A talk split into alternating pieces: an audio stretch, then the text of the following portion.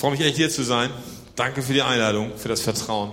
Ganz liebe Grüße von meiner Frau Britta, die wollte eigentlich mitkommen, aber probier mal eine Mutter von ihrer Tochter zu trennen, wenn die entbinden will. Das geht nicht. Also auch ganz liebe Grüße von Joy und Lucky. Wir haben da ein Foto, denn das kleine Kind ist geboren.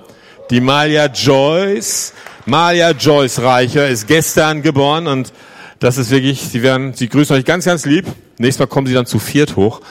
Und ähm, es war gestern ganz spannend. Ich war in einer Gemeinde in Hannover Schmünden. Wir haben einen Leitertag gemacht und ich war da am, am Lehren und hatte mein mein iPhone an meiner Seite, WhatsApp Live und dann kamen immer die die Neuigkeiten für Papa aus dem Kreissaal. Ja, alle anderen waren ja da, aber ich saß dann und und ich sagte zu der Gemeinde, Leute, macht euch keine Sorgen. Zwischendurch gebe ich euch News und irgendwann rast sich dann aus. Und dann kam so diese News und alle Mütter und Väter werden das jetzt verstehen. Sechs Zentimeter. Ja. Acht Zentimeter. Wow. Nur noch zwei. Zehn Zentimeter. Ja, es kommt gleich. Und, und dann war es durch. Ja, und Riesenparty, Riesenfreude, viel Emotionen. Und es ist, äh, es ist echt eine tolle Sache. Neues Leben, es ist was Gewaltiges. Wir haben jetzt unser neuntes Enkel. Halleluja. Und die gute Nachricht ist, Nummer zehn ist schon unterwegs. Ha, das wird immer besser. Ja, also ich bin Opa, ganz häufig. Ich möchte euch was mitteilen heute. Ich glaube, das geht genau in die Richtung, die Worte, die wir gerade hatten. Gott spricht. Und ich habe diese Predigt der suchende Gott genannt. Vor ein paar Jahren, unser ältester Sohn, der war 18 Jahre und machte gerade eine Jüngerschaftsschule in Madagaskar. Das war weit weg. Und jetzt war der Tag gekommen, da sollte er zurückkommen. Und er sollte in Paris landen und ich dachte, wow, ich will nach sechs Monaten meinen Sohn empfangen. Da fahre ich von Marseille extra nach Paris hoch zum Flughafen, den hole ich ab. Wir wollen einfach stundenlang im Auto zurückfahren. Der soll mir erzählen, was er da unten in Madagaskar erlebt hat. Also kam ich am Flughafen und es war die letzte Maschine des Tages, die landen sollte aus Madagaskar. Und ähm, im Flughafen war nicht mehr so viel los. Die Anzeigen zeigten an, das Flugzeug war gelandet und die ersten Menschen kamen raus. Große Maschine, so 400 Plätze und, und richtig einer nach dem anderen, einer nach dem anderen. Und ich denke, ich war voller Erwartung. Gleich kommt mein Sohn raus. Gleich werden wir eine gute Zeit haben. Und, und einer nach dem anderen. Und es kamen immer weniger Leute raus und die Abstände wurden immer länger. Und wer nicht rauskam, war mein Sohn. Und ich stand auf diesem Flughafen mit immer weniger Menschen mitten in der Nacht. Und ich dachte, hm, wo ist mein Sohn? Und wisst ihr, was in dem Augenblick in dir abgeht? In dir entsteht etwas, ein Verlangen, du fängst an, dein, dein Kind zu suchen. Das haben Eltern so ganz automatisch. Die suchen dann so instinktiv, wo ist mein Kind? Und ich suchte Menschen, aber der Flughafen war schon ziemlich leer. Ich suchte Informationen.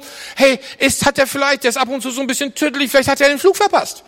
Aber dann hätte er mir bestimmt geschrieben, aber das kann ja auch nicht sein. Also, wo ist mein Sohn? Und irgendwann, nach einer Stunde, kam ich endlich zu Menschen, die mir was sagen konnten. Die sagten, ja, da war irgendwas mit dem Flieger. Da wurde ein junger Mann direkt vom Flugzeug mit Krankenwagen abtransportiert.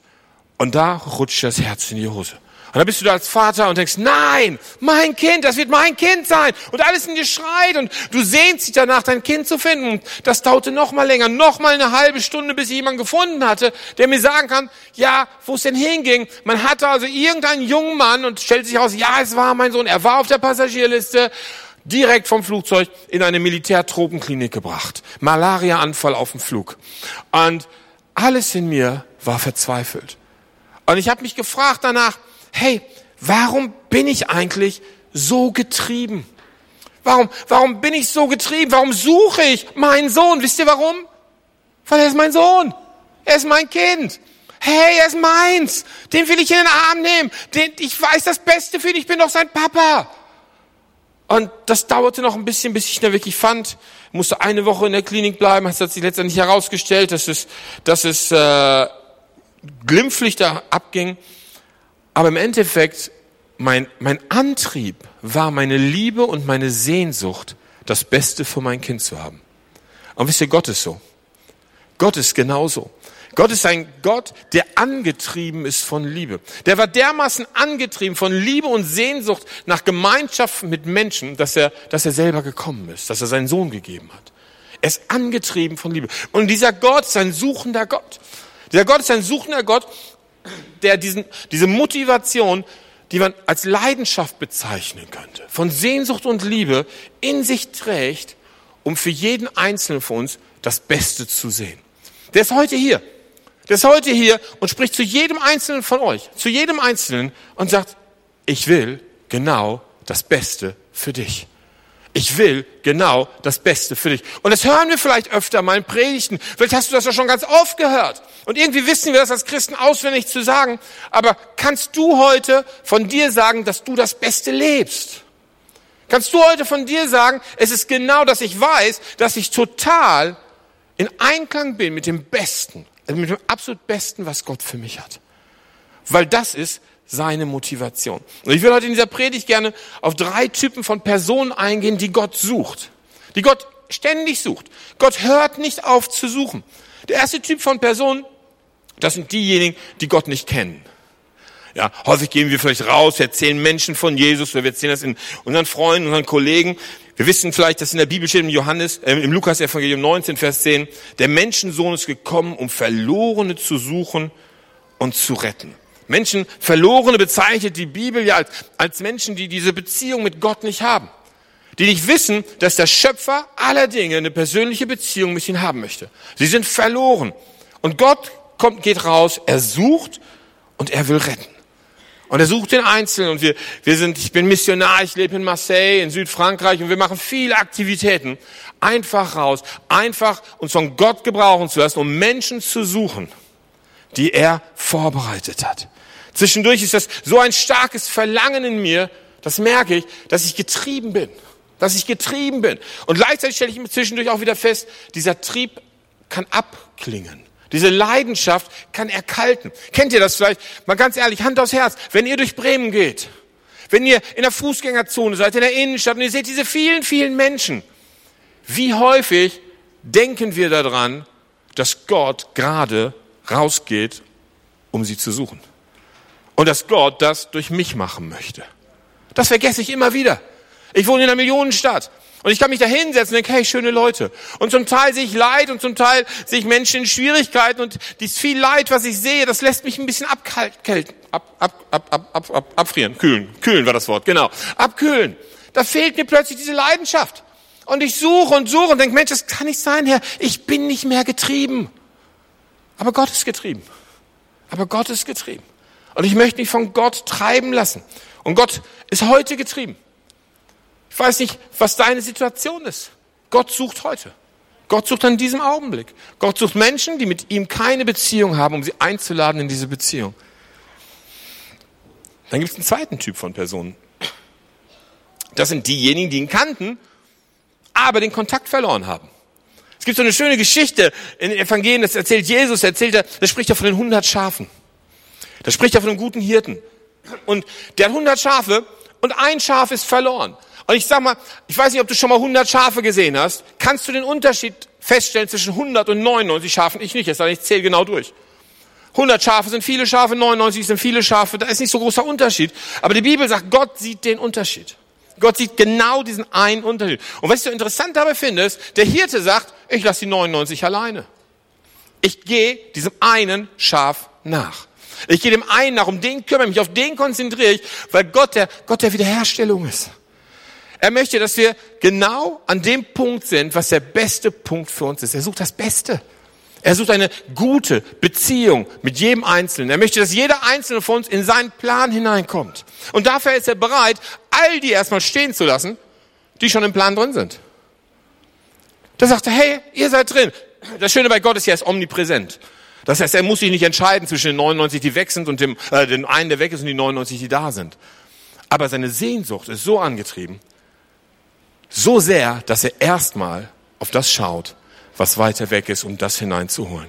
Und das ist, das ist eine gewaltige Aussage. Eine gewaltige Aussage, das können wir Matthäus 18 lesen, diese Geschichte, ist eine gewaltige Aussage, dass Gott sagt, ich möchte dich wieder hineinbringen. Ich möchte dich ins Reich Gottes hineinholen. Ich möchte dich in die Beziehung, in diese Liebes- und Leidenschaftsbeziehung mit mir hineinbringen. Und egal wie weit man weg ist, Egal wie weit man sich entfernt hat von der Leidenschaft. Das muss ja gar nicht mehr sein, dass man vom Glauben abgefallen ist. Das kann schon da anfangen, dass wir einfach erkaltet sind. Das kann schon da anfangen, dass wir einfach nicht mehr da sind, wo wir mal waren. Man ent entfernt sich stückweise. In kleinen Schritten, in kleinen Schritten. Und Gott sagt, hey, ich lasse dich nicht los. Du hast Mist gemacht, nicht schlimm. Meine Liebe ist größer. Es ist nichts zu schlimm, dass du nicht wieder in meine Arme rennen könntest. Das ist Gottes Wahrheit. Das ist Gottes Wahrheit. Egal wie wir uns fühlen, egal wie weit wir uns von Gott wegfühlen, immer wieder dieser Punkt. Seine Arme sind offen. Seine Arme sind offen und er sucht uns. Und ich möchte eigentlich mehr über den dritten Typ von Personen heute mit euch reden. Der dritte Typ von Personen, das sind diejenigen, die im Reich Gottes sind, aber nicht wissen, dass Gott was ganz Tolles mit ihnen vorhat. Wir können Christen sein, wir haben vielleicht noch irgendeine Vorstellung davon, was Gott so machen kann. Vielleicht erleben wir auch mal etwas, was Gott mit uns macht. Aber wenn ich so auch unterwegs bin, immer wieder viel reise, dann ist eine ganz tiefe Last in mir. Ich sehne mir nach nichts mehr, als dass Gemeinde aufsteht und sichtbar wird in dieser Gesellschaft. Und Gemeinde bist du. Gemeinde bin ich. Gemeinde sind wir Einzelne. Gemeinde sind wir da, wo wir leben. Gemeinde sind wir da, wo wir arbeiten. Gemeinde sind wir da, wo wir uns ausdrücken. Und Gott sehnt sich danach, durch uns zu wirken. Dass wir seine Ohren sind. Dass wir seine Augen sind. Dass wir seine Hände sind. Und dass wir plötzlich Gesellschaft verändern können. Einige von euch kennen unsere Geschichte. Sie damals ins Panier in die Altstadt von Marseille sind. Und im Augenblick, ich gehe so in eine ganz tiefe Dankbarkeitsphase. Das bin immer wieder zu Tränen berührt. Weil wir sind da, wohnen jetzt immer noch in der Altstadt. Zum Teil auf jeden Fall. Und während wir da am Anfang alleine waren mit, mit unseren paar kleinen Kindern, sind wir jetzt ein paar Jahre später, 24 Jahre später genau. Und ich sehe meine Enkel gehen in die gleiche Schule wie meine Kinder, haben zum Teil die gleichen Lehrer. Aber während meine Kinder sich durchsetzen mussten. Das war hart. Das waren Ausländer, das waren Christen. Man wurde komisch behandelt. Sind meine Enkel umgeben von anderen Kindern der Gemeinde in den gleichen Schulen. Das ist so toll. Wir können heute elf Hauskreise allein in der Altstadt sehen und du kannst kaum rausgehen, ohne Christen zu begegnen. Und etwas, eine Atmosphäre verändert sich. Eine Atmosphäre verändert sich. Ich denke so, wow, ich kann mich da hinstellen und mich hinsetzen. Ich kann zugucken und zuhören und Gott ist beständig am Wirken. Warum? Weil Menschen es akzeptiert haben, Menschen, die Jesus akzeptiert haben, haben es akzeptiert, Geschichte mit ihm zu schreiben. Und ich möchte gerne eine Bibelstelle vorlesen aus dem Matthäusevangelium, Kapitel 20, Vers 1 bis 16. Vielleicht kennt ihr diese Geschichte, wenn ihr die Evangelien schon mal gelesen habt. Ist eine Geschichte. Wow, das ist der Hammer hier. Ich habe ja gar nicht gesagt, steht auf. Wow, ich bin beeindruckt. Hammer. Das ist eine Geschichte, die, die über das Himmelreich spricht. Da steht denn, das Himmelreich ist vergleichbar mit dem Besitzer eines großen Gutes. Also der Besitzer ist jetzt nicht Gott, sondern das Himmelreich ist der Besitzer. Das vergleiche mit einem Besitzer, der früh am Morgen hinausging, um Arbeiter für seinen Weinberg einzustellen. Das Himmelreich geht raus. Er vereinbarte mit ihnen die, den üblichen Tageslohn, schickte sie an die Arbeit. Um neun Uhr morgens ging er über den Marktplatz und sah einige Leute herumstehen, die keine Arbeit hatten.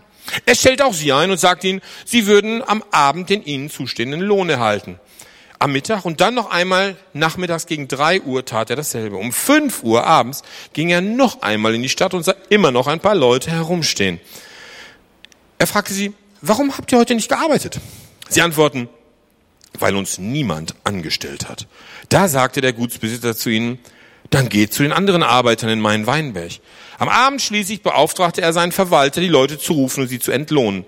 Er sollte mit den Arbeitern beginnen, die als Letzte eingestellt worden waren. Als die, die erst um fünf Uhr eingestellt worden waren, bezahlt wurden, erhielten sie alle einen vollen Tageslohn. Als die, die früher eingestellt worden waren, an der Reihe waren, dachten sie, dass sie mehr bekommen würden. Aber auch sie erhielten einen Tageslohn. Als sie ihr Geld bekamen, beschwerten sie sich. Diese Leute haben nur eine Stunde gearbeitet und doch bekommen sie genauso viel wie wir, die wir den ganzen Tag in der sengenden Hitze schwer gearbeitet haben. Einem von ihnen antwortete er, mein Freund, ich war nicht ungerecht. Warst du nicht damit einverstanden, dass du den ganzen Tag für den üblichen Lohn arbeitest? Nimm dein Geld und gib dich zufrieden. Ich will aber diesem letzten Arbeiter genauso viel geben wie dir. Oder ist es mir nicht erlaubt, mit meinem Geld zu machen, was ich will? Willst du dich etwa darüber beklagen, dass ich gütig bin?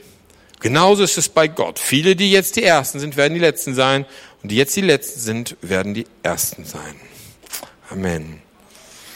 Könnt wieder Platz nehmen. Vielleicht habt ihr die Geschichte schon gehört und euch auch gedacht, Mensch, das ist ja toll. Wenig Arbeit, viel Geld. Da gibt es ja sogar Politiker, die damit Werbung machen. Aber darauf will ich gar nicht zurückkommen. Was mich an diesem Text diesmal so begeistert hat, ist, dass das Himmelreich die Menschen nicht in Ruhe lässt. Früh am Morgen geht das Himmelreich raus und sagt, ich suche Arbeiter. Heute Morgen, früh am Morgen bist du aufgestanden, das Himmelreich sucht Arbeiter. Und ich wach morgens auf und ich sage dann einmal, Heiliger Geist, was machen wir heute? Weil ich sehne mich danach, dass Gott etwas tut. Aber das Himmelreich hört da nicht auf. Das ist nicht so die Theologie, du musst um vier aufstehen, damit Gott dich gebrauchen kann. Weil, wenn du ein bisschen länger schläfst, gute Nachricht, der Herr kommt um neun Uhr wieder, das Himmelreich. Um neun Uhr geht er wieder raus und sieht Leute herumstehen. Im Himmelreich. Rumstehen, nichts da, die keine Arbeit hatten. Dann denkst du, okay, er stellt sie ein. Denkst du, jetzt hast du schon morgens Arbeiter gehabt und um neun Uhr nochmal Arbeiter. Dann kommt er nochmal mittags raus. Und das gleiche nochmal um drei Uhr. Und weil das nicht reicht, um fünf Uhr nochmal hinterher.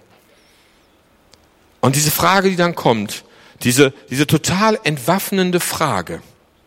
Warum habt ihr heute nicht gearbeitet? Und sie antworten, weil uns niemand angestellt hat. So, jetzt muss man verstehen, dass es eigentlich fast nur in der deutschen Übersetzung das Wort Arbeit gibt. Das muss an unserer Kultur liegen. Wir denken, dass wenn wir uns engagieren, müssen wir arbeiten. Ich bin so jemand, ich kämpfe immer gegen dieses Wort Mitarbeit, weil die Basis von Mitarbeit ist Arbeit. Arbeit ist eigentlich, da kriegt man etwas für, das ist harte, schwer erarbeitetes Geld oder Frucht oder Ergebnis oder was auch immer. Das Wort, was versteht, ist das griechische Wort Argos. Das heißt gar nicht arbeiten, sondern das heißt inaktiv sein. So, worum es eigentlich geht, ist, das, Heilige, der, der, das Reich Gottes geht aus und sagt, ihr könnt nicht inaktiv sein. Ich wohne doch in euch. Ich wohne in euch. Und jeden Tag kommt das, das, das Reich Gottes auf jeden von uns zu und sagt, hey, nicht inaktiv sein, ich bin da. Wenn du möchtest, nehme ich dich gerne mit. Wenn du möchtest, nehme ich dich gerne mit. Sag mir bitte, ob du möchtest. Jeden Tag. Wenn wir es genau nehmen, kommt er wenigstens fünfmal raus. Kommt auf uns zu und sagt, hey, willst du mit? Ich habe im Weinberg was zu tun. Willst du mit? Ich habe was zu arbeiten. Ich habe was, um aktiv zu sein. Und es geht nicht um diese Arbeit, sondern es geht um Leidenschaft. Weil ich habe eins festgestellt, wenn wir leidenschaftlich sind, werden wir aktiv. Wenn wir leidenschaftlich sind, dann engagieren wir uns in etwas. Da kämpfen wir für Werte, da kämpfen wir für Dinge, für Gerechtigkeit, für alles Mögliche wenn wir leidenschaftlich sind. Und der Herr möchte uns Leidenschaft geben. Der Herr möchte uns darin freisetzen, damit wir aktive Christen sind. Weil letztendlich werden aktive Christen eine aktive Gemeinde leben. Und eine aktive Gemeinde mit aktiven Christen wird die Gesellschaft aktiv beeinflussen. Und das ist das Tolle. Und dann kommen wir etwas, was man einen Glaubenskreislauf nennen könnte. Das heißt, das Reich Gottes geht aus und sagt, hey Björn, egal welche Tageszeit es gerade ist, wenn du Lust hast, nehme ich dich mit. Weil vielleicht denkst du, ich habe keine Anstellung für dich. Vielleicht denkst du, ich habe nichts für dich zu tun. Ich habe die gute News, ich habe die gute Nachricht, ich habe was für dich, ich habe immer was für dich. Sag mal zu deinem Nachbarn, der hat immer was für dich. Der hat immer was für dich. Die Frage ist nicht, ob der Herr was hat oder nicht.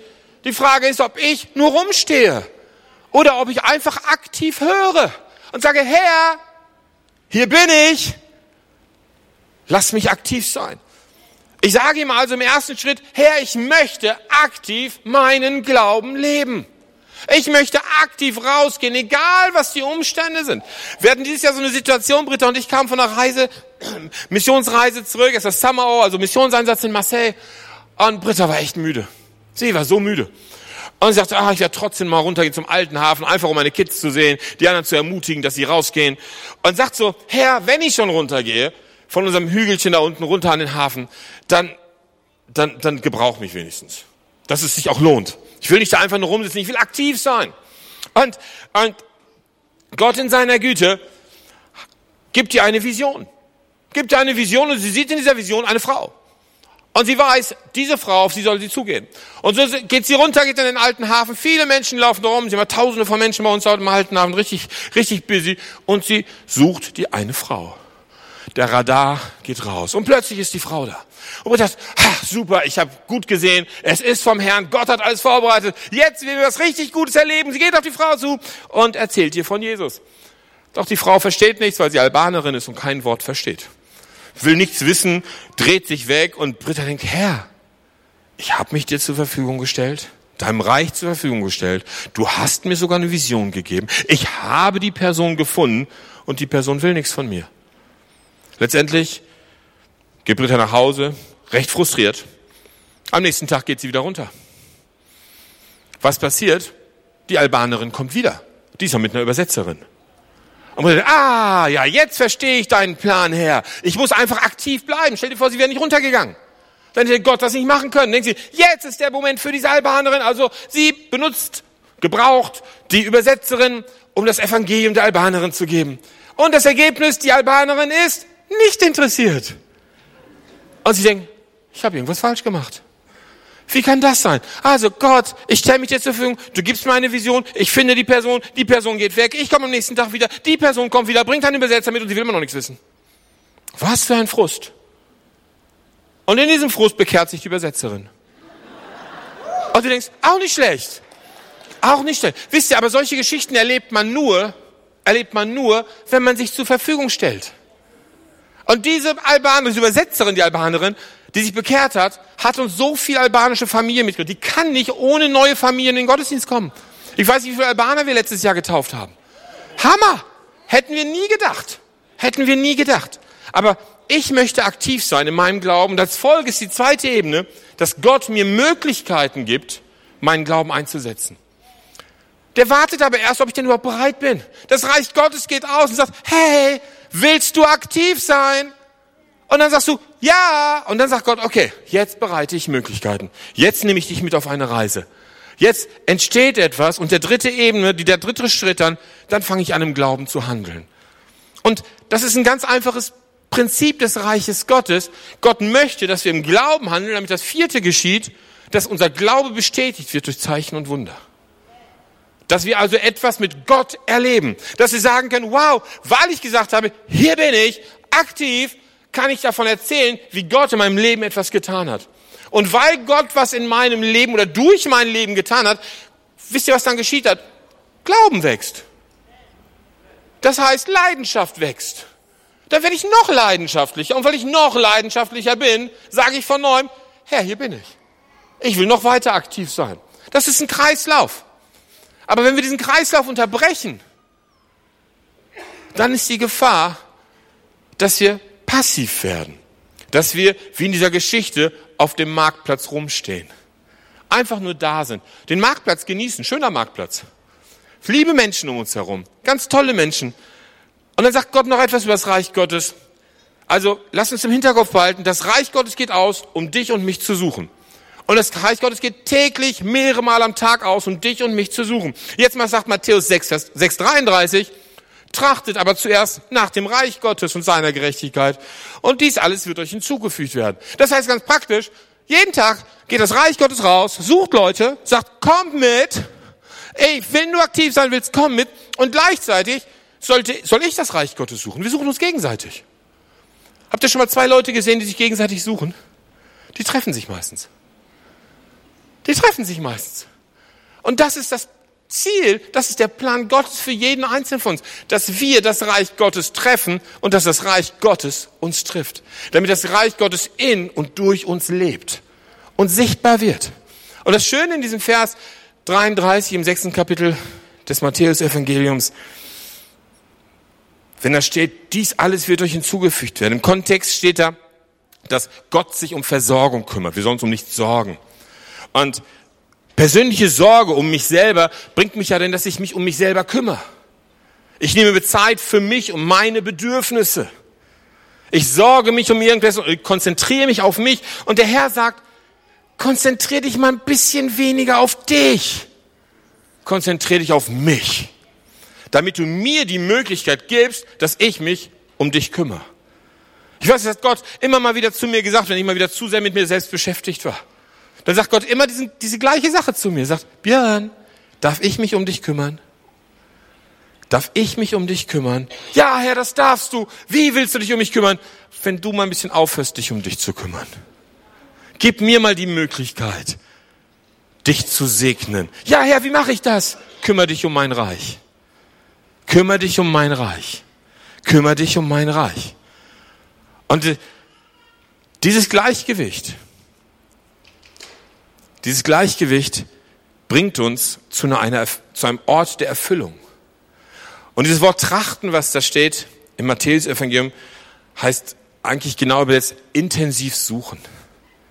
Das heißt, er ist der suchende Gott. Er geht aus und sucht uns. Und er wünscht sich nichts mehr, dass wir ausgehen, ihn zu suchen. Dass wir ausgehen, ihn zu suchen. Dass wir uns damit auseinandersetzen. Herr, wo führst du mich hin? Herr, hier bin ich. Du hast Dinge vorbereitet in diesen Tagen. Du hast Dinge vorbereitet in dieser Zeit. Es gibt einen Grund, weswegen du heute lebst. Weil Gott etwas vorbereitet hat. Ich saß mit einem Freund die Woche zusammen, einem Leiter einer Gemeinde. Und er erlebt gerade tolle Sachen in seiner Gemeinde. Er ist, er ist ganz glücklich. Und ich sagte zu ihm, weißt du, er ist auch Andreas. Weißt du, Anni, wir sind geschaffen für eine Zeit wie diese. Und ich möchte, dass du das für dich hörst. Du bist geschaffen für eine Zeit wie diese. Du bist geschaffen für Menschen, die in deinem Umfeld sind. Du bist geschaffen, weil Gott diesen ewigen Plan hat. Du bist geschaffen, weil der suchende Gott seine leidenschaftliche Suche durch dich fortführen möchte. Seine leidenschaftliche Suche nach Menschen durch dich fortführen möchte. Man kann das zusammenfassen in einem Satz, wo man sagen kann, eigentlich sucht das Reich Gottes aktive Christen, die sie selber das Reich Gottes intensiv suchen und die es auch anwenden, damit Gott ihnen geben kann, was sie täglich brauchen und gleichzeitig ihren Glauben stärken kann. Das heißt, ich wünsche mir so, dass Gott sich um mich kümmert. Herr, ich suche dein Reich. Ich wünsche mir so, dass, dass Gottes Zeichen und Wunder in und durch mein Leben geschehen. Herr, ich suche dein Reich. Ich wünsche mir so, dass, dass ich immer mehr Zeugnisse in und durch mein Leben sehe. Herr, ich suche dein Reich. Ich möchte für dich leben, damit ich sehen kann, dass du der Lebendige bist. Und weil ich sehe, bin ich aufgebaut und erlebe ich noch mehr. So viele Geschichten dieses Jahr gehabt, 2016. Es gab Zeiten, da habe ich einfach nur geweint. Weil ich glaube, ich habe in einem Jahr so viel erlebt wie in vielen Jahren vorher zusammen. Und ich war schon immer sehr aktiv. Und ab und zu hat es mich explodiert dieses Jahr. Da dachte ich, das kann nicht sein. Und wir beten vielleicht für Erweckung und wir beten, dass Gott etwas Großes tut. Aber wisst ihr, was passiert, wenn es wirklich anfängt? Es wird uns erschüttern. Es wird uns ganz tief bewegen und gleichzeitig eine Leidenschaft freisetzen. Eine Leidenschaft, die brennen wird, die immer stärker brennen wird. Und diese Leidenschaft wird sich darin auch ausdrücken, dass wir hinausgehen werden in unsere Städte. Und diese Menschen, die wir sehen, lieben werden. Wir werden sie sehen. Wir werden sie lesen können und verstehen können. Und wissen, dass Gott jetzt durch uns handeln möchte. Vielleicht können wir kurz aufstehen. Ich möchte, dass wir kurz inne werden, in uns unser Herz schauen. Gott ist der suchende Gott. Er sucht. Er sucht heute. Er ist hier durch seinen Heiligen Geist. Egal, wo du da sitzt, egal, wo du stehst. Er sucht. Und das ist der Heilige Geist, der, der uns berührt in unserem Herzen. Und das ist dieser eine Satz, der sagt, ich suche dich. Ich suche dich, weil wir noch nie eine Beziehung zusammen hatten. Wenn du noch nie dein Herz, dein Leben Jesus gegeben hast, dann möchte ich dir sagen, dass Jesus dich sucht. Die Bibel sagt, er klopft an dein Herz. Du kannst ihn reinlassen, wenn du Glauben und Vertrauen hast, dass es gut ist. Er sucht dich. Er sucht dich, wenn du dieses eine, diese eine Person bist, die sich von dem entfernt hat, was Gott für sie hat oder hatte, aber immer noch hat. Ich möchte dir eine Sache sagen. Ich glaube, es ist für einzelne Personen hier. Gott gereut sich seiner Verheißungen nicht. Gott gereut sich seiner Verheißungen nicht. Egal, was du in den letzten Zeiten gelebt hast, Gott ist nicht überrascht. Und er sitzt da nicht auf dem Thron und sagt, so ein Mist, warum habe ich dem bloß die Verheißung gegeben? Damit habe ich ja nicht gerechnet. Sondern er hat sie gegeben und er bleibt dabei. Und er sucht und der suchende Gott lädt ein zur Umkehr, in seine Arme zu laufen.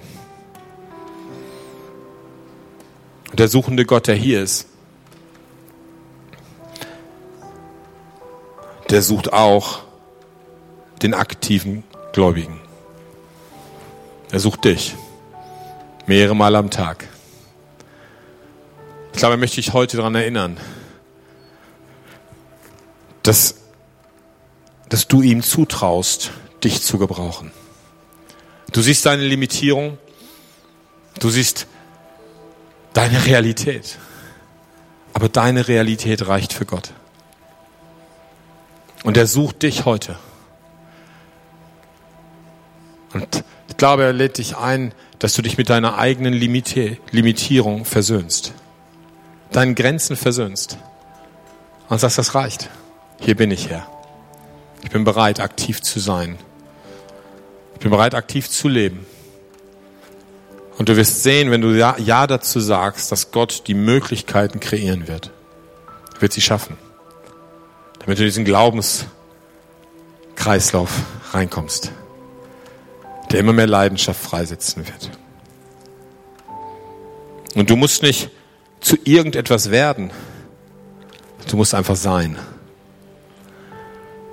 Du musst einfach sein und du wirst sehen, dass der Schöpfer aller Dinge durch seinen Heiligen Geist dein Sein gebrauchen wird für sein Reich. Lass uns die Augen schließen. Ich möchte beten. Ich möchte beten für diese drei Typen von Personen in unserer Mitte.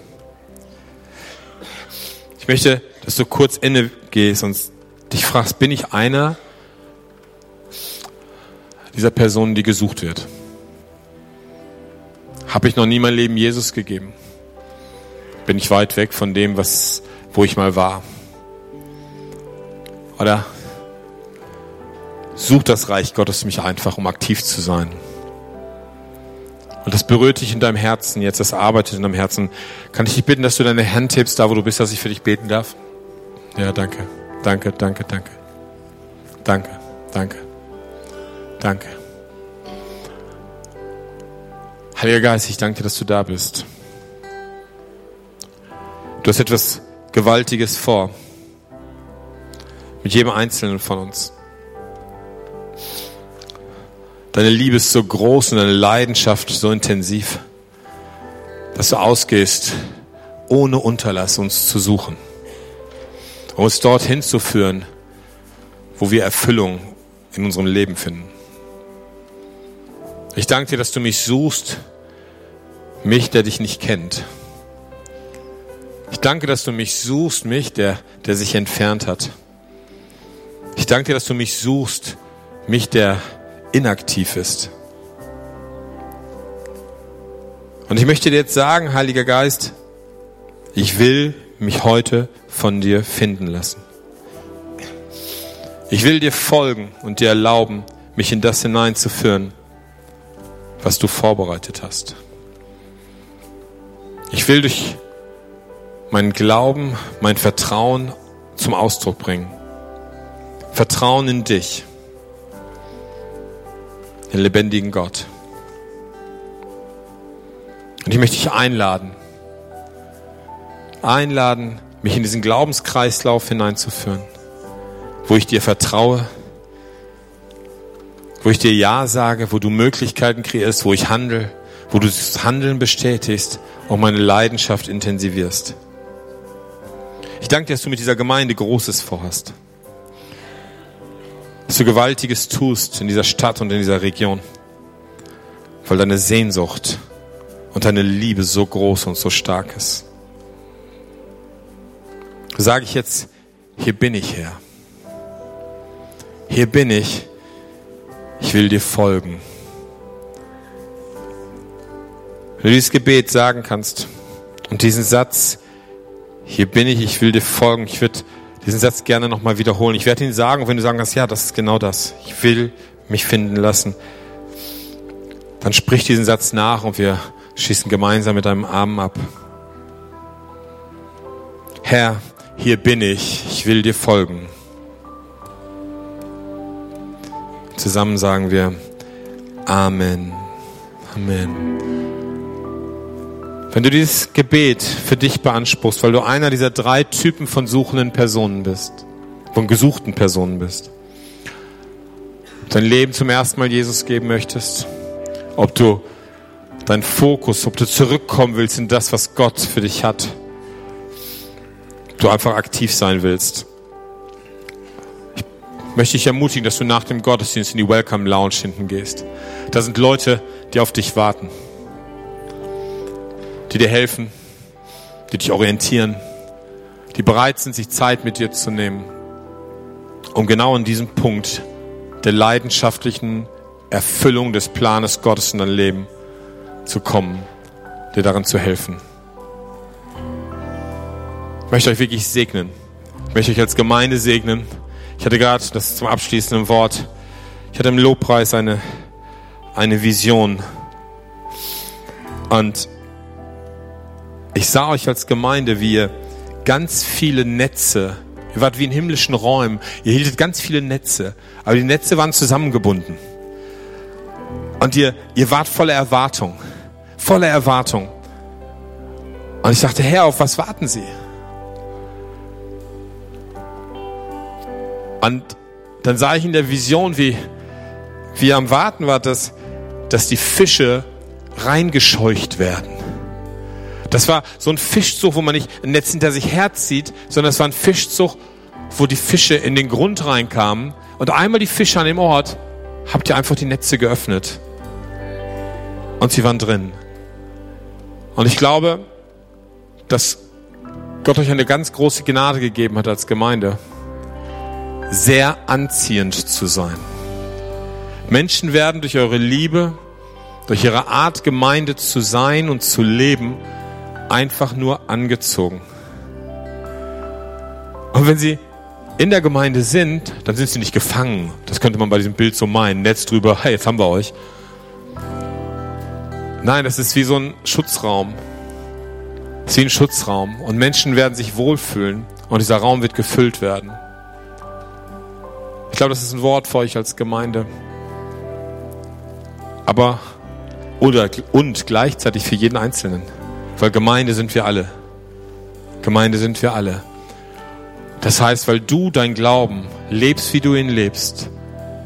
In dieser Gemeinde, die den Glauben lebt, wie sie ihn lebt und Gemeinde lebt, wie sie den Glauben und Gemeinde lebt, werden Menschen angezogen, die Gott noch nicht kennen.